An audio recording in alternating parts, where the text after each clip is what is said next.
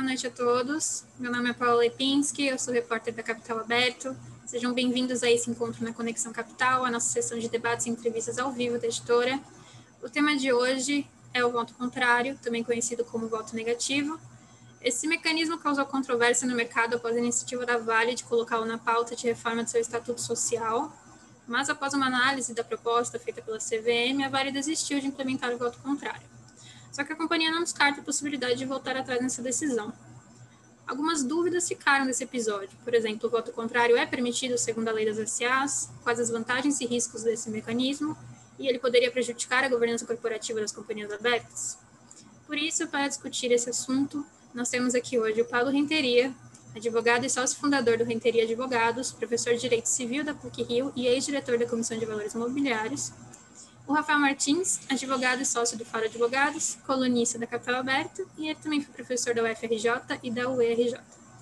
E para mediar a conversa, nós temos aqui o Carlos Portugal Gouveia, sócio fundador do PD Law e professor de Direito na Faculdade de Direito do Largo São Francisco, com LLM e doutorado pela Harvard University, e ele será moderador do debate de hoje quero agradecer aos três por aceitarem o convite da Capital Aberto para falar de um tema tão relevante para o mercado. Vai ser um prazer ouvir vocês. Quero fazer um lembrete rápido para quem está nos assistindo. Vocês podem enviar perguntas aqui no chat do Zoom ou nos comentários do YouTube. A gente vai acompanhar tudo e passar para os nossos convidados. E agora eu passo a palavra para o Carlos. Bom debate a todos. Obrigado, Paula. Eu queria primeiro agradecer a Capital Aberto pela, pela ideia né, de, de fazer esse debate interessantíssimo e que vai nos dar aqui a oportunidade de conversar sobre esse tema com o Pablo Renteria, com o Rafael Martins. Um prazer estar aqui conversando com vocês e principalmente ter a oportunidade né, de discutir esse tema, é, que acho que ainda é mais interessante pelo contexto né, da possibilidade de a gente ter um processo na Vale é, de dispersão do controle da companhia e a gente teria talvez é, algo bastante simbólico, que seria talvez a nossa primeira blue chip, realmente, né, a companhia com maior valor de mercado na B3, é, tendo controle disperso. Então, acho que o debate é, é, extremamente interessante nesse, nesse contexto, mas até para a gente ficar todo mundo, acho que na mesma página, né? acho que seria é, interessante a gente discutir, e essa é a minha primeira pergunta para vocês, quais seriam os principais debates jurídicos né, em torno é, do voto contrário? Quais são os entraves, né, em que medida isso, na opinião de vocês, se adequa ou não se adequa à lei das SA?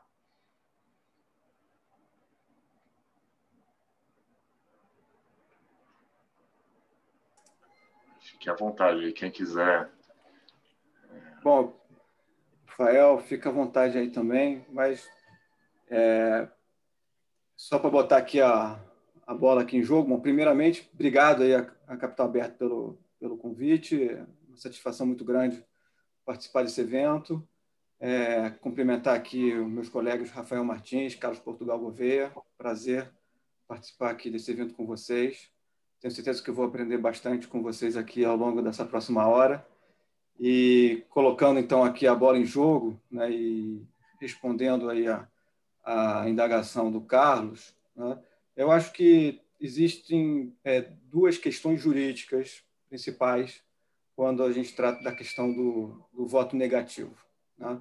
A primeira é da sua compatibilidade com o artigo 129 da Lei dos SA, que, como nós sabemos, é, estabelece como quórum de deliberação o, a maioria absoluta de votos é, dos acionistas presentes em assembleia, né, desconsiderados os votos em branco. E eu acho que tem uma outra discussão, né, é, que é também da possibilidade é, de uma eleição mal sucedida. Né? O que, que eu entendo por isso? entendo uma eleição em que, ao final, é, nem todos os cargos são preenchidos porque é, não se alcançou o quórum da maioria para é, os candidatos disponíveis em número suficiente para preencher todas as vagas que estavam em aberto e deveriam ser preenchidas. Né? É, em relação ao primeiro ponto, e aqui, obviamente, vou, vou ser breve e a gente pode fazer um ping-pong aqui com essas colocações, porque já vou aqui antecipar que a minha opinião é de que o voto negativo ele é perfeitamente compatível com a lei SA. É, eu acho que em relação ao primeiro ponto, primeiro que, bom, é, o voto negativo é uma expressão natural do princípio majoritário, para começar. Quer dizer, como qualquer deliberação, é, você pode votar a favor, você pode votar contra, ou você pode se abster. Né? Então, eu até acho assim é, um pouco surpreendente assim essa suposta incompatibilidade do voto negativo, já que ele é uma forma tão básica de você manifestar seu voto em assembleia. Né? É, você vota a favor, contra, né? ou você se abstém, e isso também funciona para uma, é, uma, para uma deliberação de preenchimento de, de vaga de administrador. Né? Inclusive, e, e, eu acho que aqui a gente tem que diferenciar um pouco a discussão de legalidade de uma discussão de governança, de uma discussão de conveniência, o que é melhor para a companhia, que eu acho que muitas vezes as duas discussões acabam se misturando. É, do ponto de vista da legalidade, se a gente olhar para outros países, o voto negativo existe. Né? Podemos discutir quando que ele deveria ser adotado, quando que ele é melhor adotado ou não, mas uma vedação a um voto negativo em eleição de administrador eu não conheço em nenhum paralelo. Tá? Não conheço nenhum país que tenha essa vedação. Certamente existe nos Estados Unidos, certamente existe na Inglaterra, imagino eu que a gente poderia continuar assim para outros países. Tá? É, existe uma, uma opinião que foi é, é, manifestada até pela CEP, nesse caso da, da, da Vale, mas com a qual eu não concordo, de que esse voto negativo seria é, contrário ao artigo 129, porque ele, na verdade, estabeleceria uma eleição em, em, em duas, é, em duas etapas: uma pré-qualificação daqueles que receberiam voto é, positivo superior ao número de votos negativos, e depois uma outra etapa em que as pessoas é, é, teria um critério de desempate para saber ah, quem teve mais voto positivo, depois você vê quem tem menos no voto negativo e, finalmente, até quem seria o candidato mais idoso como critério de, de desempate.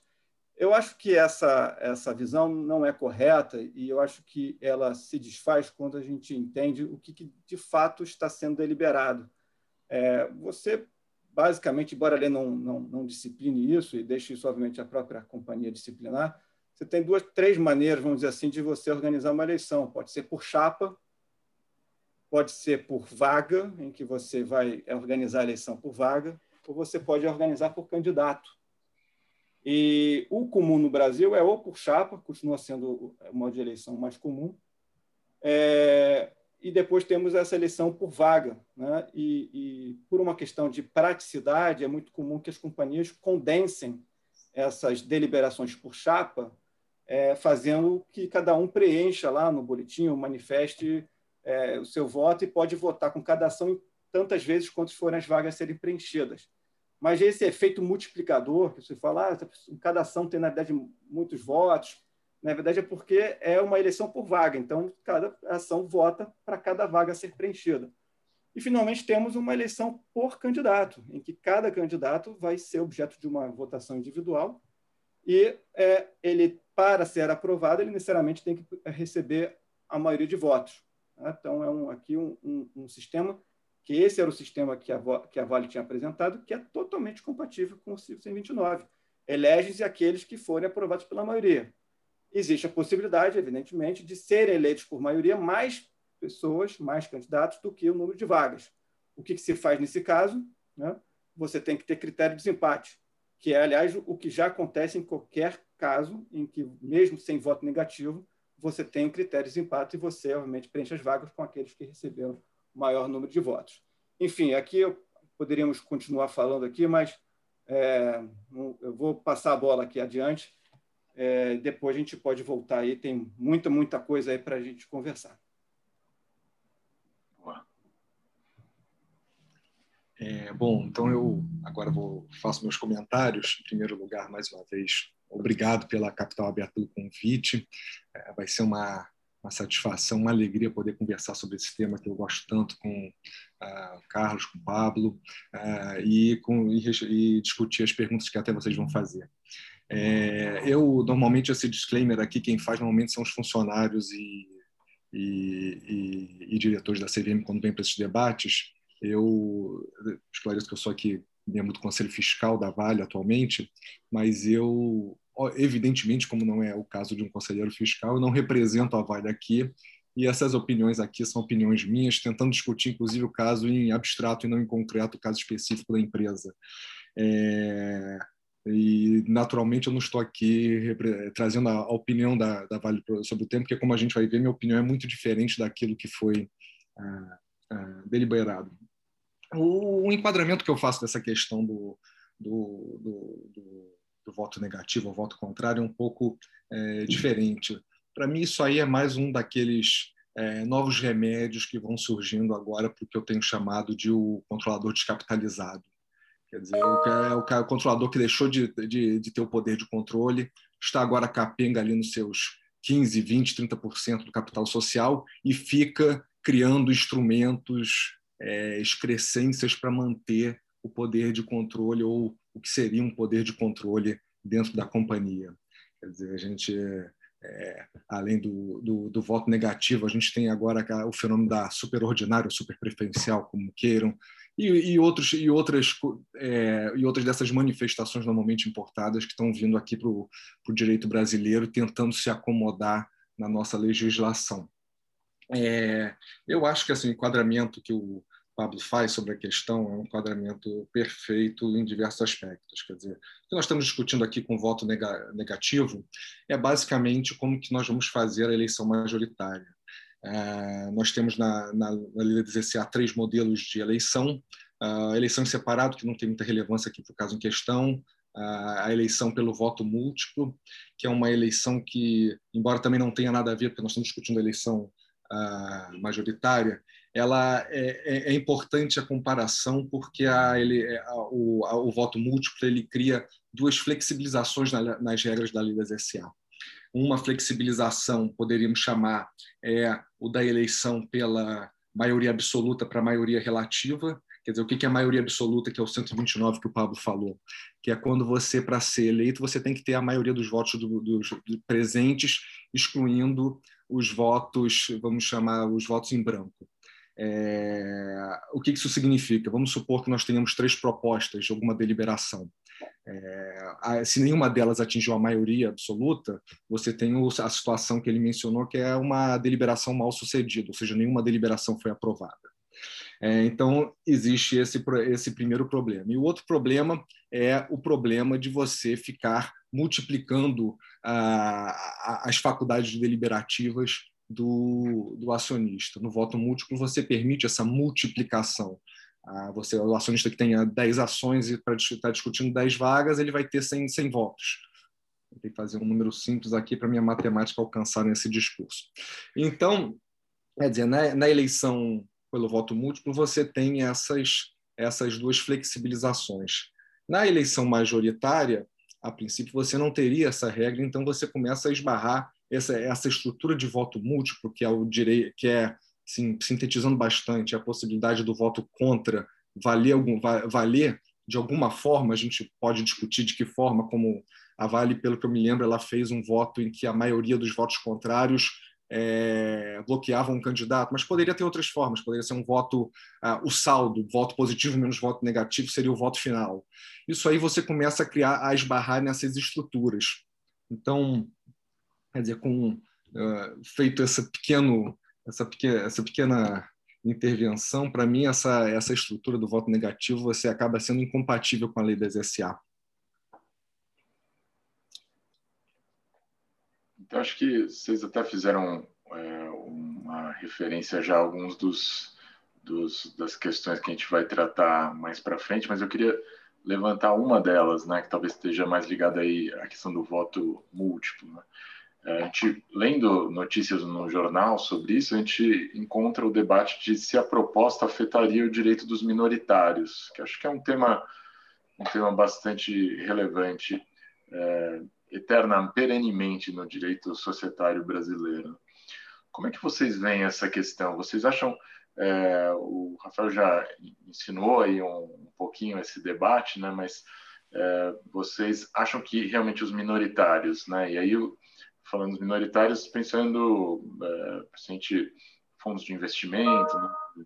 investidores institucionais, por assim dizer, sairiam é, prejudicados é, com esse tipo de, de estrutura? O que, que, vocês acham, Pablo e Rafael? Vamos tentar seguir a mesma ordem, aí a gente faz um ciclo aí. Né? Obrigado, Carlos, pela pergunta. É, a sua pergunta, primeiro, me faz pensar em duas coisas. É, eu acho que a proposta da Vale, ela foi, finalmente, a Vale desistiu, retirou, mas ela, ao meu ver, assim, ela valeu a pena por duas razões. Primeiro, porque trouxe à tona uma discussão que eu acho extremamente importante e, e que até então não era muito comum. Né? A gente não discutia muito o método de votação. Né? É, e, a meu ver, isso está muito ligado à nossa estrutura do nosso mercado, que, embora cada vez isso seja menos verdade, ainda tem muita companhia com controlador. É, e o segundo ponto é que eu, eu percebi, enfim, ficou mais claro para mim, eu acho que o nosso mercado sofre de um certo trauma de guerra, sabe? As pessoas veem tudo com muita desconfiança, acham que tem maldade em tudo e que tudo é feito para passar a perna em alguém. E, e, e, acho que foi bom até a, a proposta ter saído assim, é, porque eu acho que isso é um assunto que não é bom forçar a barra, porque a pessoa, quando está vendo fantasma, é, tem, que, tem, que, tem que as pessoas têm que ter tempo para refletir e ver. E, e, obviamente, se tiver algum problema, o problema tem que ser apontado e tem que ser tratado. Mas é, eu tendo a achar que a gente está lidando aqui com alguns fantasmas, tá? É, e aí a sua pergunta me parece muito oportuna, porque é, você falou do acionista minoritário. Eu vou só aqui esclarecer que quando a gente fala de, né, pelo menos assim que eu entendo, quando a gente fala de acionista minoritário, eu estou pressupondo que exista um, um acionista controlador. Né? Assim, eu acho que, que, que, é quando faz sentido falar de um minoritário. É, e quando tem um acionista controlador que prepondera na Assembleia, tem o poder né, de eleger a maioria dos, dos, membros do Conselho de Administração, porque essa é a definição de, de, de acionista controlador. Se ele não tiver esse poder, ele então não é controlador. Né? É, nesse caso, o voto negativo ele é, ao meu ver, irrelevante. Irrelevante. Porque numa companhia que tem acionista controlador, o controlador não precisa do voto negativo para preponderar. Porque, com base no artigo 129, que é uma regra de ordem pública, é, as eleições vão ter que sempre obedecer o quórum majoritário. Então, aquele que tem a maioria de votos na Assembleia sempre vai prevalecer, sempre vai prevalecer. Né? É, ele não precisa do voto negativo, e eu acho que isso explica por que essa discussão só surgiu agora, porque provavelmente se isso fosse importante para uma dinâmica de minoritário controlador, a gente provavelmente estava discutindo isso há muito mais tempo. E, na verdade, essa discussão só surge a primeira vez numa companhia que tem um capital disperso, em que não tem controlador. É, e, e, e, assim, se for é, votação em chapa, vai ser a chapa do controlador que vai prevalecer. Se for uma eleição como a que a gente vê, que você tem lá possibilidade de votar individualmente, alocando lá em seu voto em tantos candidatos quando for no número de vagas, também vai ser a mesma coisa, vai ser o controlador que vai prevalecer. Por isso que a lei prevê o voto múltiplo, porque a saída é o voto múltiplo ou é a votação em separado. Por isso que a lei prevê esses mecanismos, porque senão é sempre o controlador que prevalece. Então, a, a minha resposta é não, não prejudica não prejudica. Eu acho que tem que ficar claro isso. Isso não é alguma coisa que vai, permitir, vai subverter o princípio majoritário, vai permitir que algum controlador tenha alguma, algum poder legítimo que já não tenha. Né? Assim, isso é uma discussão importante. Eu acho que existe sim uma discussão importante aqui a ser feita, mas para as companhias de capital disperso, porque quando tem uma, uma maioria é, pré-constituída, isso não tem muita relevância. É, a sua provocação é interessante. Eu tenho, assim, eu, eu, eu, parto da análise muito desse tema a partir de uma premissa de uma visão de mundo muito decorrente da minha experiência é, em conselho de administração, conselho fiscal, que não existe nada assim de qualitativamente é, superior nas indicações do management, nas indicações do conselho de administração pelo controlador, nas indicações para o conselho de administração fiscal pelos outros demais acionistas. Não existe nada assim que seja do interesse da companhia na manutenção desse ou daquele indicado que você que justifique é, a criação desse instituto para você é, proteger algum direito. Não me parece que exista. É, eu concordo com o Paulo que aqui não é uma questão de acionista minoritário, porque, é, mais uma vez, aqui, como eu falei na minha, na minha, num dos pontos, quer dizer, aqui nós estamos discutindo a situação do ex-controlador, o controlador descapitalizado, que não é um controlador pela lei das SA. É, se não há controlador pelo entendimento majoritário, também não tem minoritário. Então, nós, o que nós estamos discutindo aqui é um direito de acionista. Ah, me parece que essa estrutura você cria dinâmicas que inviabilizam o exercício do direito de indicação de candidatos. É, eu até acho que existe a possibilidade de você fazer essa, esse filtro, mas um filtro em abstrato. O que seria um filtro em abstrato? O Estatuto Social estabelecer determinadas regras sobre quais seriam os uh, requisitos para ser conselheiro de administração, conselheiro fiscal naquela sociedade. Por exemplo, para ser conselheiro aqui tem que ter uh, cinco anos uh, de experiência no mercado de atuação da empresa. Esses filtros em abstrato me parece que são perfeitamente legítimos. Agora, quando você cria um instrumento para inviabilizar esse ou aquele candidato do minoritário que preencheu todos os requisitos em abstrato, aí sim você me parece que você está uh, ferindo um direito do acionista de indicação.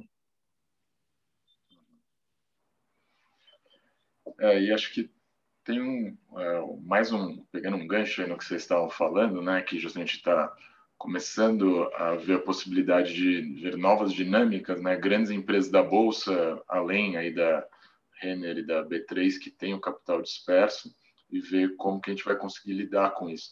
E aí a gente passa para um momento interessante, a meu ver, que é uh, a gente é, é, superar essa situação, né, que o Brasil tem essa peculiaridade de ter uma definição legal de controlador, o que não existe é, em muitas legislações.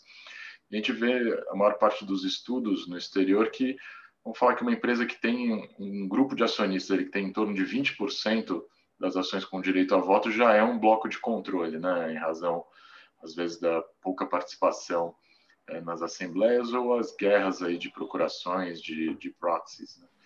E aqui é, a gente pode identificar isso que o Rafael falou, esse controlador é, descapitalizado, ou como o Pablo mencionou, um, um, um ex-controlador ou um quase controlador, aí um controlador que não se enquadra na definição é, talvez legal de, de, controlador por não ter a capacidade de forma permanente de indicar a administração. Né? Então a gente talvez comece a passar é, de algo que o Pablo mencionou, que é passada do, das questões meramente jurídicas para as questões de governança corporativa. Né?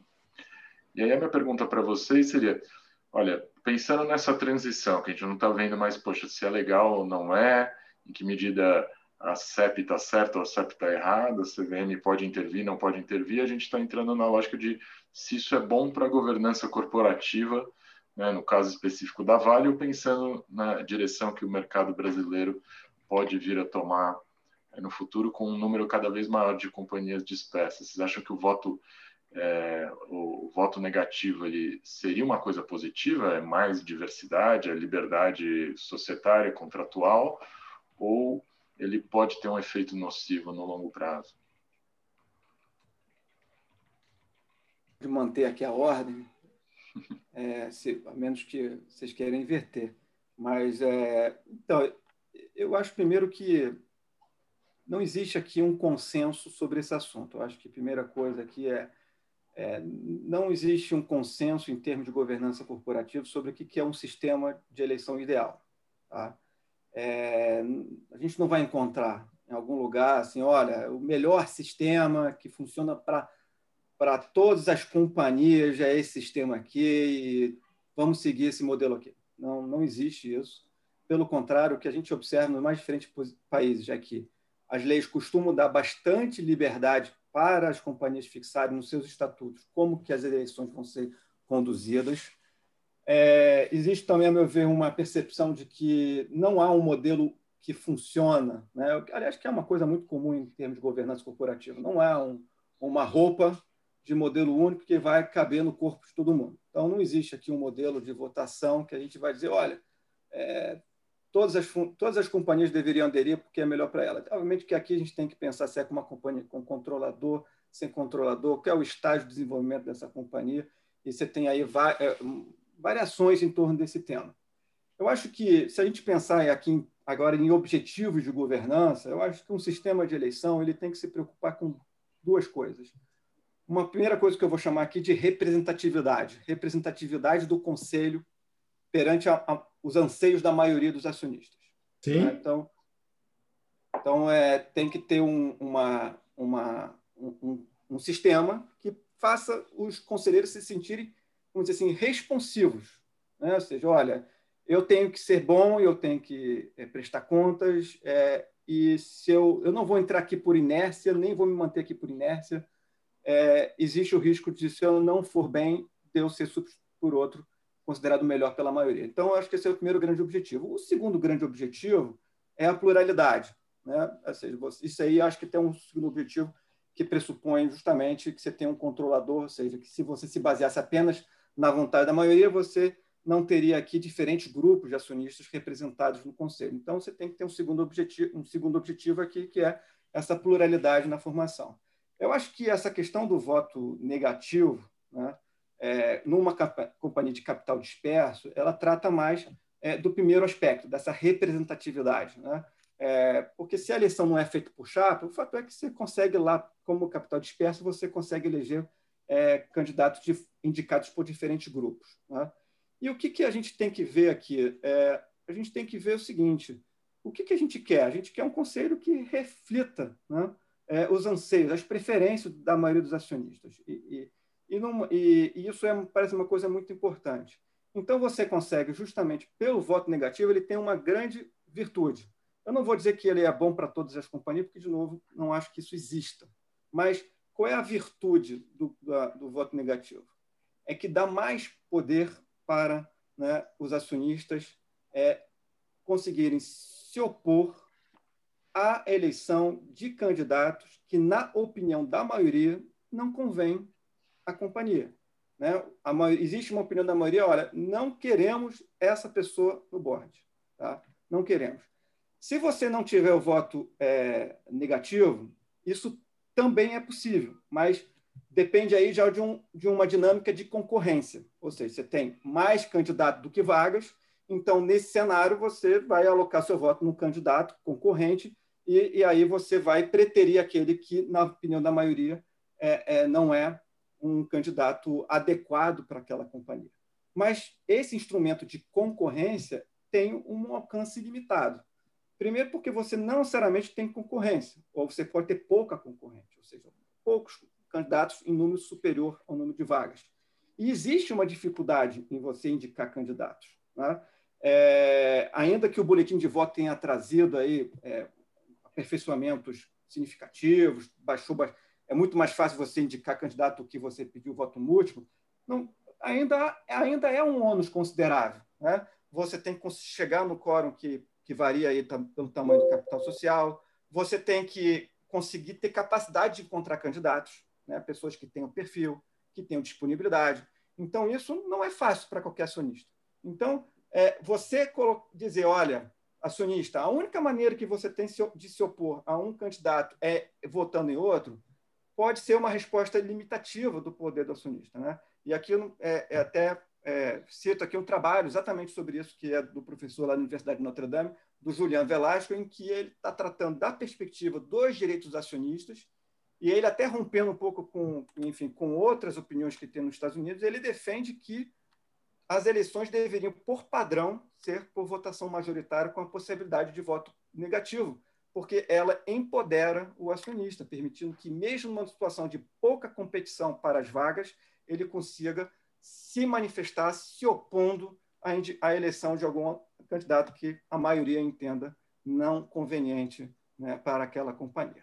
Enfim, acho que é, é, vou parar por aqui, senão tô, já estou me empolgando. Passar a palavra aqui para o Rafael.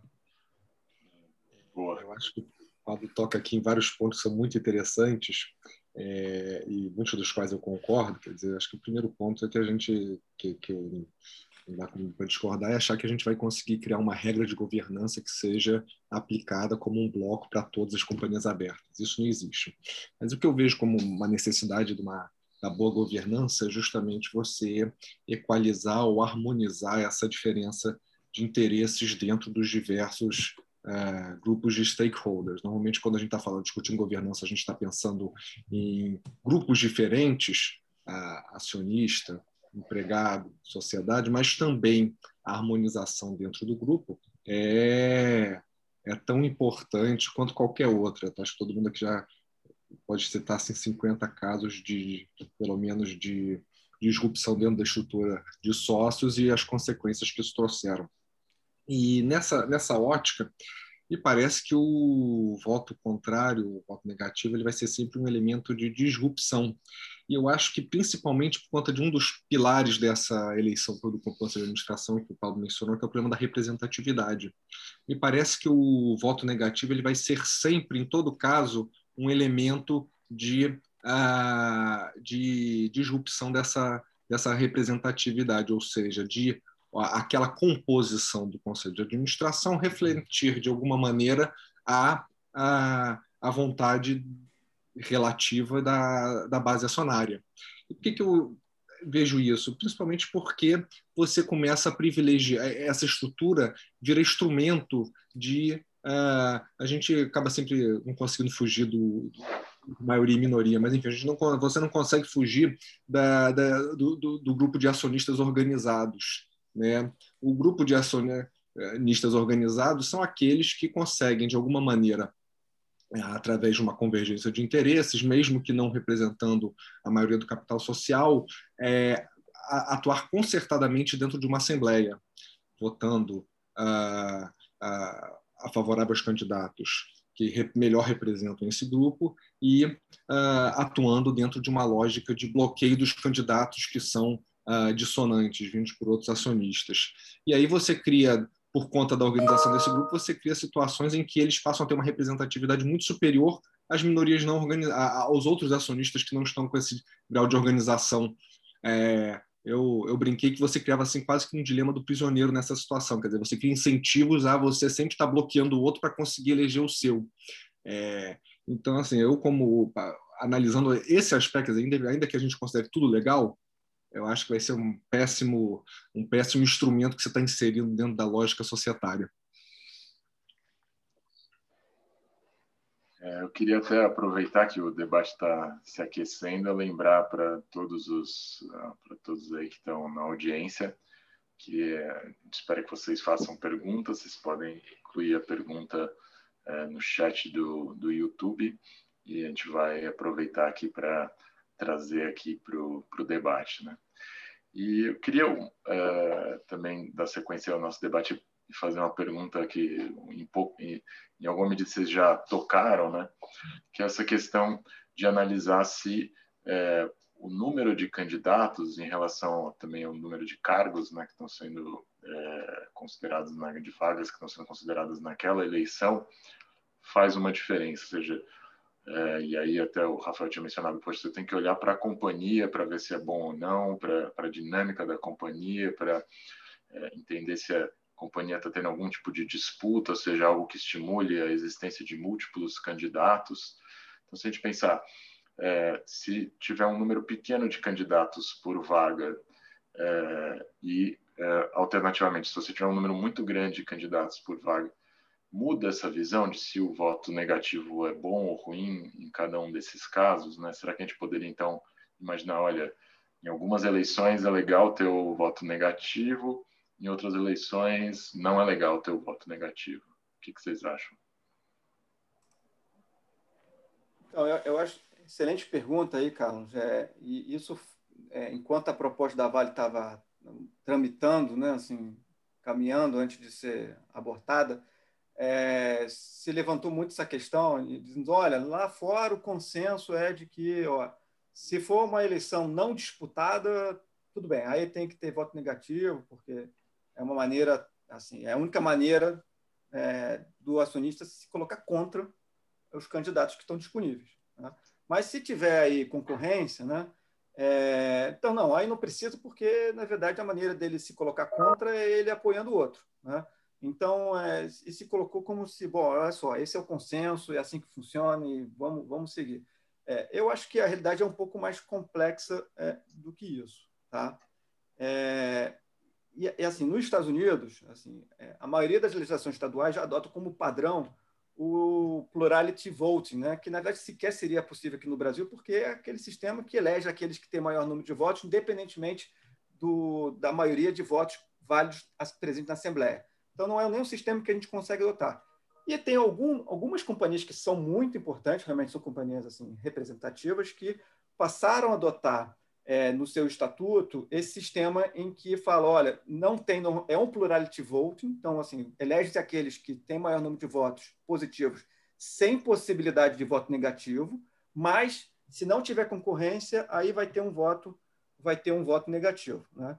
Mas veja que esse, é, é, vamos dizer assim, que eu diria assim, que talvez seja o mais comum, aquilo que a gente vai encontrar, não faz sequer, não há nem consenso nos Estados Unidos. Então, é, se a gente olhar o, o MBCA, né, o Model Business Corporation Act, eles não seguiram esse modelo. Né? Houve uma revisão em, é, alguns anos atrás, é, houve uma discussão profunda sobre isso e o comitê revisor do MBCA não quis fazer essa distinção entre com, é, eleição concorrida ou sem concorrência. Por quê? Primeiro que não é tão fácil de, de, de definir como parece. Né? porque você pode ter aparentemente uma eleição com concorrência, mas até a eleição, é, até o dia da Assembleia chegar, você pode ter desistência de candidatos. E aí eu pergunto, bom, isso aqui é uma eleição com concorrência ou sem concorrência? Quando que você vai definir? Vai chegar na hora da Assembleia e você vai dizer, olha, eu ach... todo mundo achava que tinha concorrência, mas não tem. Então, uma primeira razão pelo qual o MBCA não adota esse modelo é de que eles acham que é complexo para, é, é, na prática, você fazer esse tipo de diferenciação. Né? Agora, é, e como eu falei, existe uma discussão grande, além disso, de se não seria o caso de adotar o voto majoritário como uma regra geral e com voto negativo para todos os casos. Mas é, eu tendo a concordar de que é, se há muitos candidatos disponíveis, se tem muita concorrência, o voto negativo ele tende a não ter tanta importância. Né? Ele pode até ser admitido, porque, sinceramente, eu acho que ele, mesmo sendo possível, não vai ser ele que vai definir a eleição, porque quem vai definir, obviamente, é a alocação de votos positivos. Né? Então, ele não tem tanto peso. Se tiver uma eleição aí com poucos candidatos concorrentes ou com nenhuma concorrência, aí sim, aí o voto negativo ele acaba sendo o único instrumento que os acionistas têm para manifestar a sua preferência a, em relação à não entrada de determinado candidato na composição do Conselho. É, eu, eu acho que eu vou fazer uma piadinha aqui que não é compatível com o grau de seriedade com que a gente está tratando o assunto. Mas quando eu vejo assim, as pessoas falam, não, isso aqui na experiência americana é assim, é assim, aquilo. A, a experiência que o voto negativo me lembra é assim, de país que você não permite que o candidato que não seja ungido pelo Partido Central consiga entrar, se eleger a vereador, a deputado, a presidente, seja lá o que for. É, essa é a imagem que me dá do voto negativo. Uh, mas com essa brincadeira à parte, eu acho, assim, eu acho que a gente tem que ter duas considerações sobre essa questão do número de, de candidatos. Primeiro, é, quando você tem uma situação em que você não tem um número grande de, um, quer dizer, você tem um número de vagas maior do que o número de candidatos, a admissão do voto negativo poderia gerar uma externalidade positiva, que é você gerar, você bloquear as candidaturas oportunistas.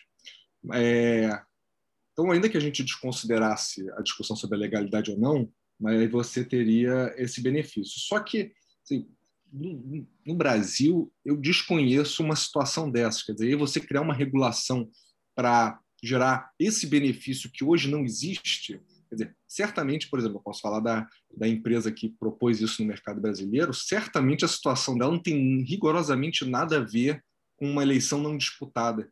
Eu desconheço empresas que passem por esse problema aqui no Brasil, de pessoa, você pode até ter essa discussão no conselho fiscal, em que às vezes com uma ação a pessoa consegue eleger o conselheiro, mas no conselho de administração desconheço.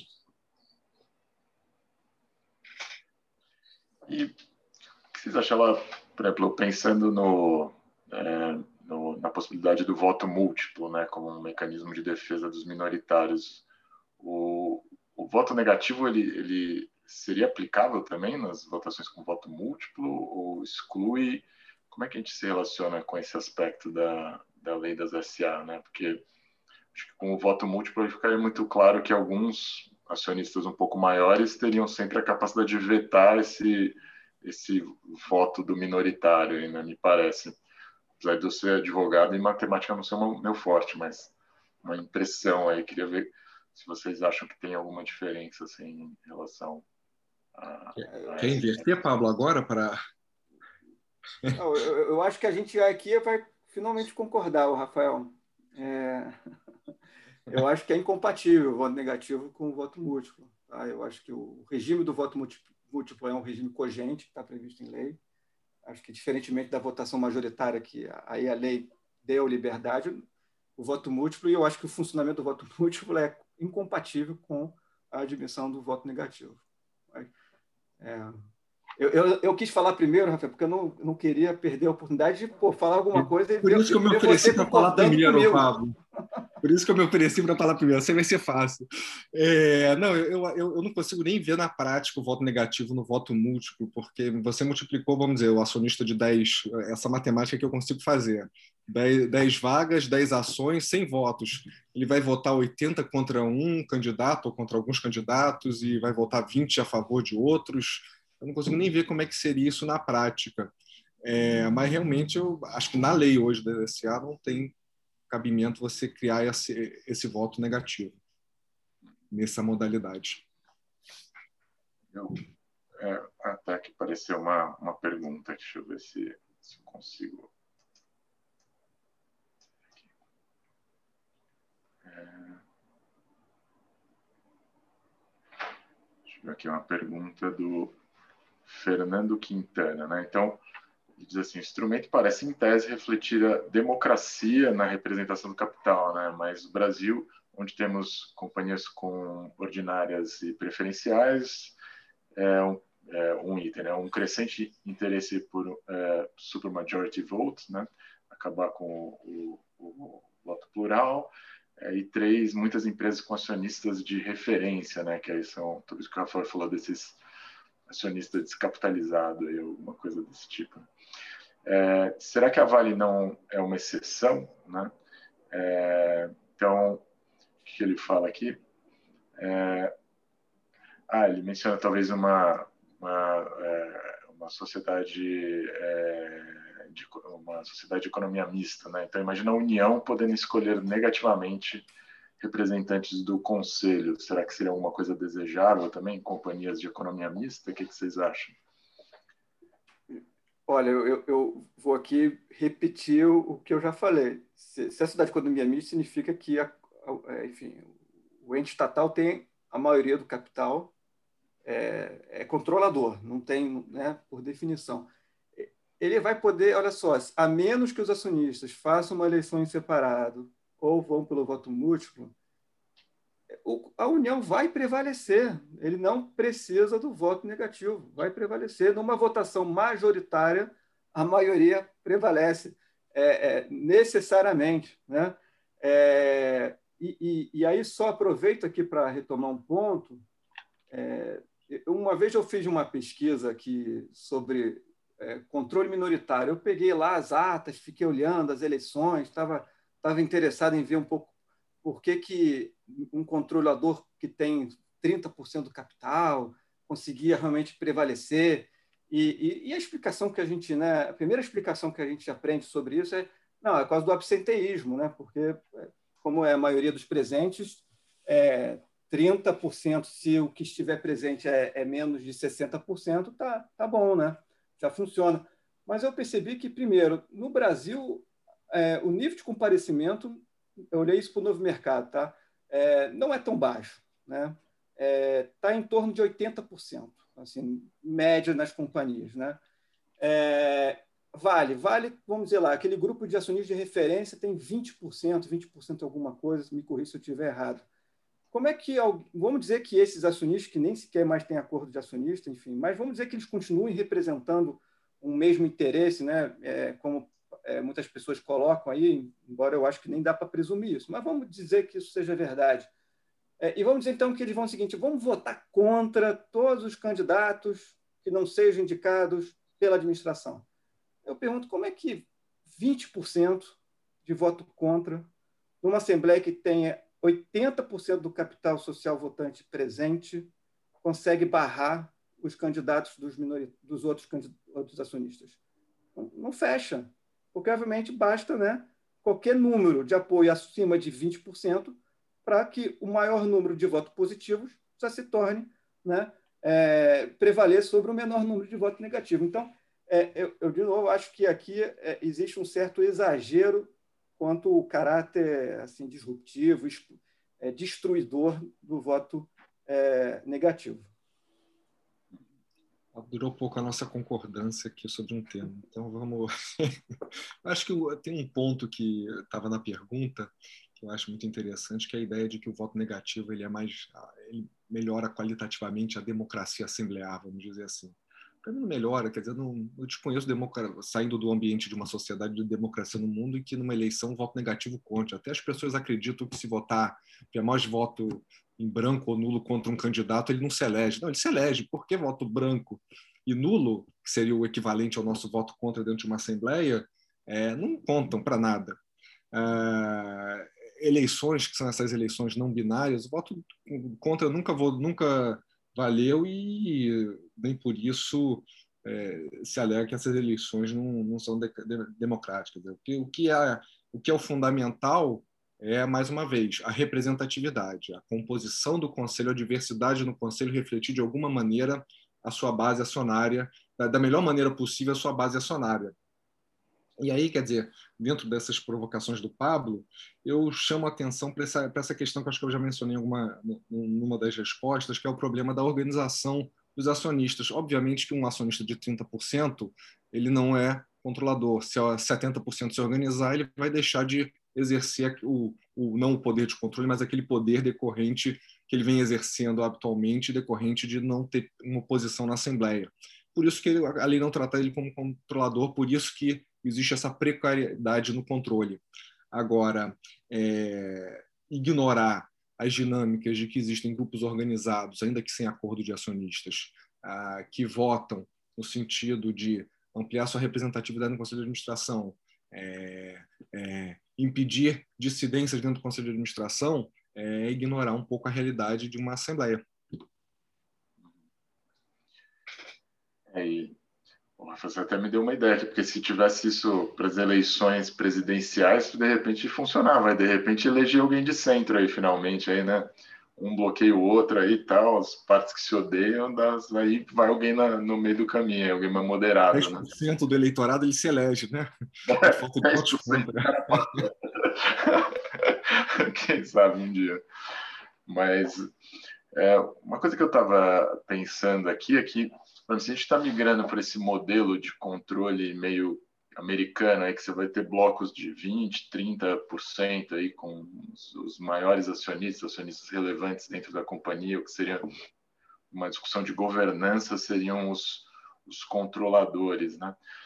É, será que o voto negativo poderia é, servir, por exemplo, para é, ser uma proteção contra é, alguma iniciativa como tipo um hostile takeover ou alguma tentativa de mudar a administração, mesmo mudar o CEO, por exemplo, é, o que, que, vocês acham? Poderia ser um, um sistema, digamos, de estabilização da administração, de uma certa perpetuação da administração, né? Porque a maior parte dos economistas diriam, não, o bom é você ter a maior liberdade possível, porque pô, se, o, se tem um CEO que não está ali performando, melhor é que os acionistas consigam mudar é, todo o conselho de administração para mudar o, o, a eleição aí do, do CEO em última instância. O que, vocês acham? Poderia ser alguma coisa que, que afetaria essa, essa dinâmica né, com, com uma maior dispersão?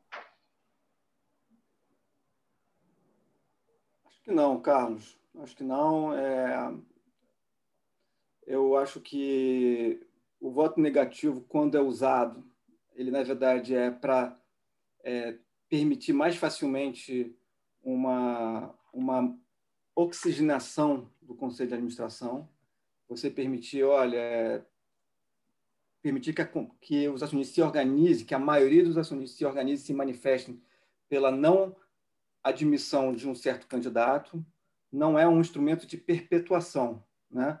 É, o que é um ponto que tem que ser considerado, é até e aí voltando para um primeiro ponto que eu falei na, na, minha primeira fala, eu falei, olha, tem duas questões jurídicas, uma questão de, aí, de respeito ao princípio majoritário e outra questão é o que, que acontece com, com, a, com as eleições mal sucedidas, né? Porque existe uma, uma opinião que com a qual não concordo de que Olha, o voto negativo ele, ele é proibido porque não pode ser admitido, seria uma espécie de voto nulo, porque a vaga tem que ser preenchida. Né? Então, assim, você não pode votar contra e, e, chegar numa situação que a vaga, porque tem mais voto contra e você não consegue então ter candidatos aprovados, você tem um, um conselho é, é, não, é, não completo. Né? E, e, agora, qual é o problema disso? Né? Assim, não é o problema de, do órgão ficar acéfalo, porque isso não vai acontecer. A nossa lei tem, tem regras para vacância, é, então isso tem uma solução já na própria lei ou pode ter no próprio estatuto. Né? O problema aqui é que acontece com esse, com esse cargo vago. Né? E esse é o principal problema de um sistema majoritário é, em que você estabelece lá um quórum mínimo. Né? É, o fato é de que, olha, se tem um cargo vago, o que, que acontece? Quem vai indicar? Né? Então, isso é uma crítica que se faz. Olha, nesses casos, quem vai preencher é o próprio, os outros pares do conselho que vão indicar aquele último, aquele último cargo, né, que vão preencher. E isso pode, sim, aí você está dando é, é, mais poder para que aquele conselho se mantenha, porque ele vai preencher aquela última vaga lá é, até a próxima assembleia, né, que seria a solução aqui prevista é, na nossa lei. Mas, assim, aqui é, o que a gente tem, né, no, na, tinha na proposta da Vale, não era essa solução. Na verdade, você tinha que era obrigado, né, você mantinha só aqueles que estavam eleitos, e aí você tinha que convocar uma nova assembleia com uma nova lista para preencher os cargos vagos. Então, você não tinha o risco de você ter pessoas indicadas pelo próprio conselho para é, serem interinos é, para cumprir aquele mandato até uma outra oportunidade. Então, é, de fato, você, nesse ponto específico de preenchimento de cargo vago, você pode ter um problema de representatividade, você pode ter um problema aqui de, do conselho estar tá, é, se valendo disso para é, compor o conselho da sua, da sua, a sua imagem, de acordo com a sua própria vontade, não com a vontade do acionista, mas eu até achei que a proposta da Vale deu uma, deu uma resposta interessante, porque falava, não, vamos só manter quem está já no conselho, faz uma nova assembleia para completar o restante. Então, é, de um modo geral, eu entendo que não tem aí é, problema nenhum, é, não vejo isso como instrumento, especialmente com essa solução que eu achei engenhosa aqui da Vale.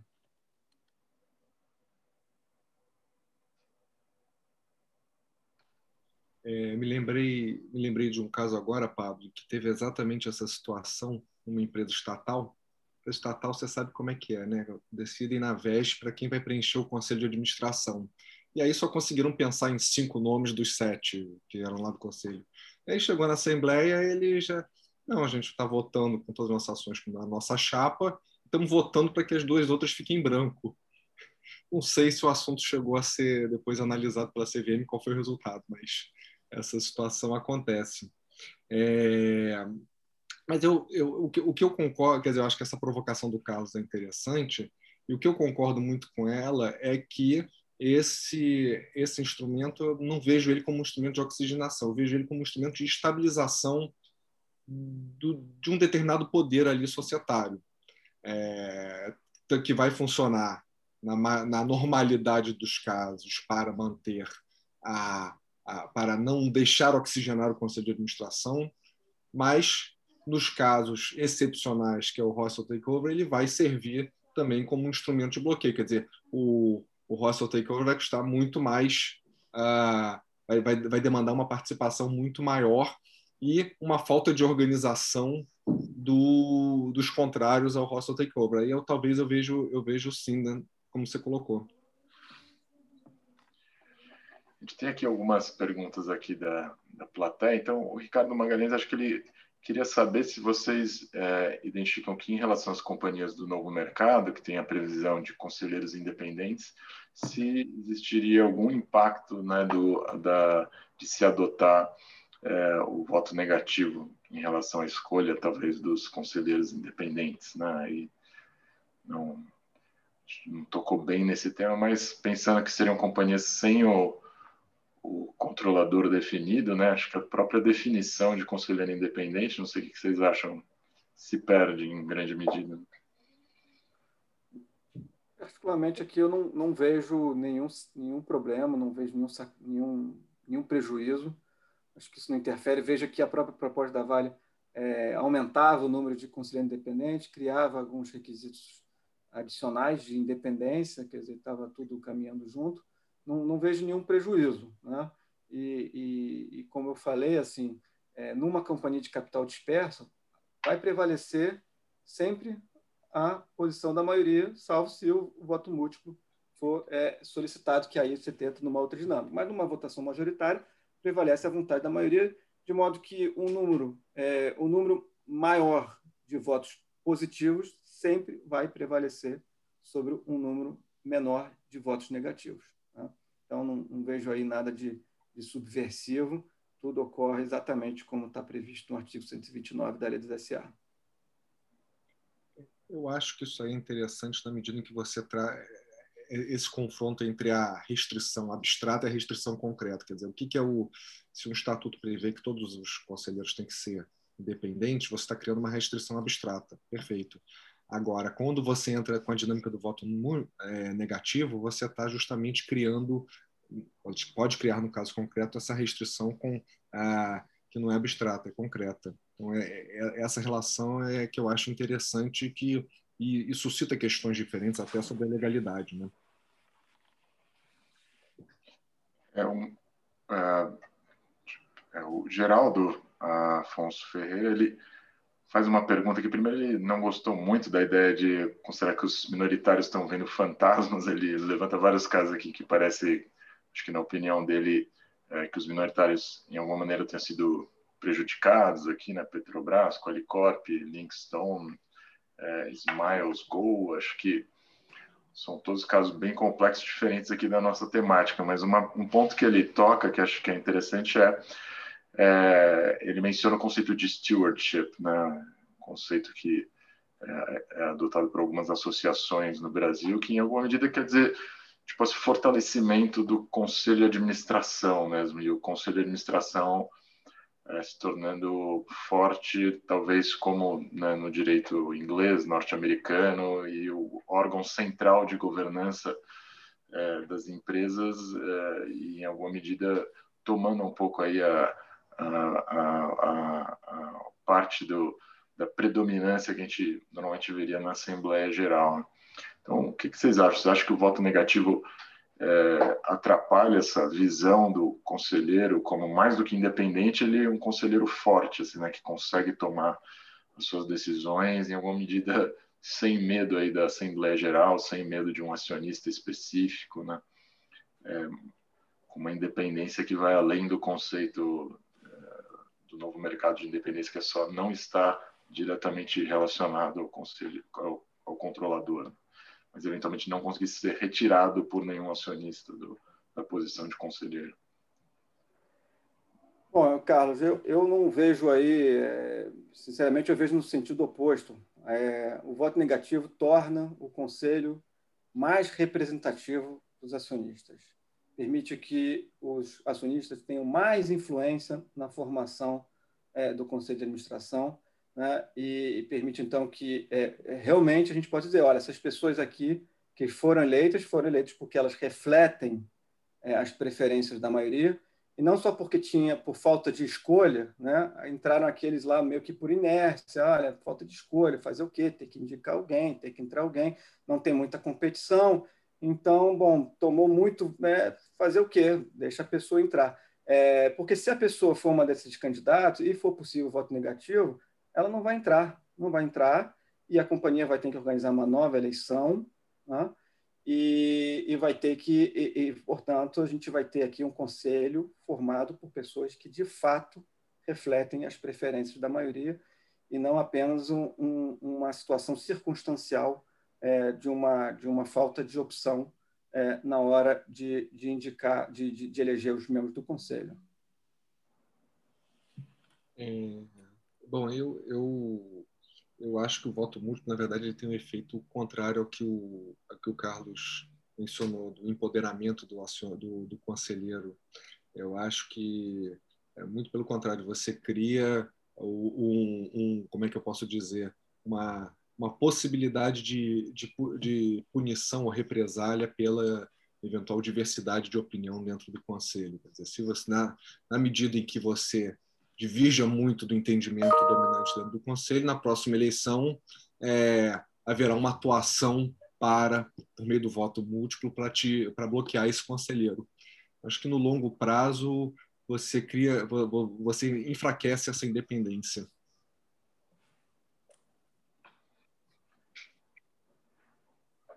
E Paulo, como é que a gente está de tempo? A gente tem tempo ainda para isso? A gente bateu nosso tempo limite. Ah, Se vocês quiserem fazer as considerações finais, abordar pontos que vocês ainda não abordaram.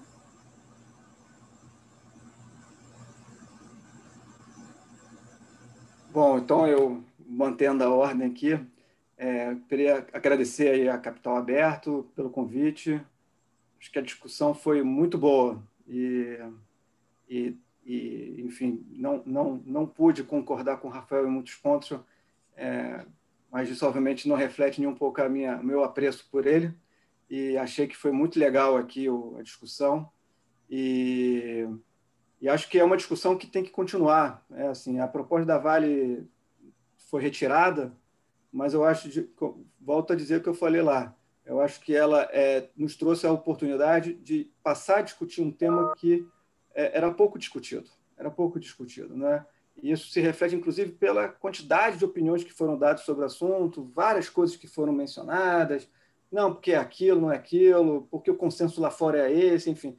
Acho que mostrou como que essa discussão ainda estava incipiente.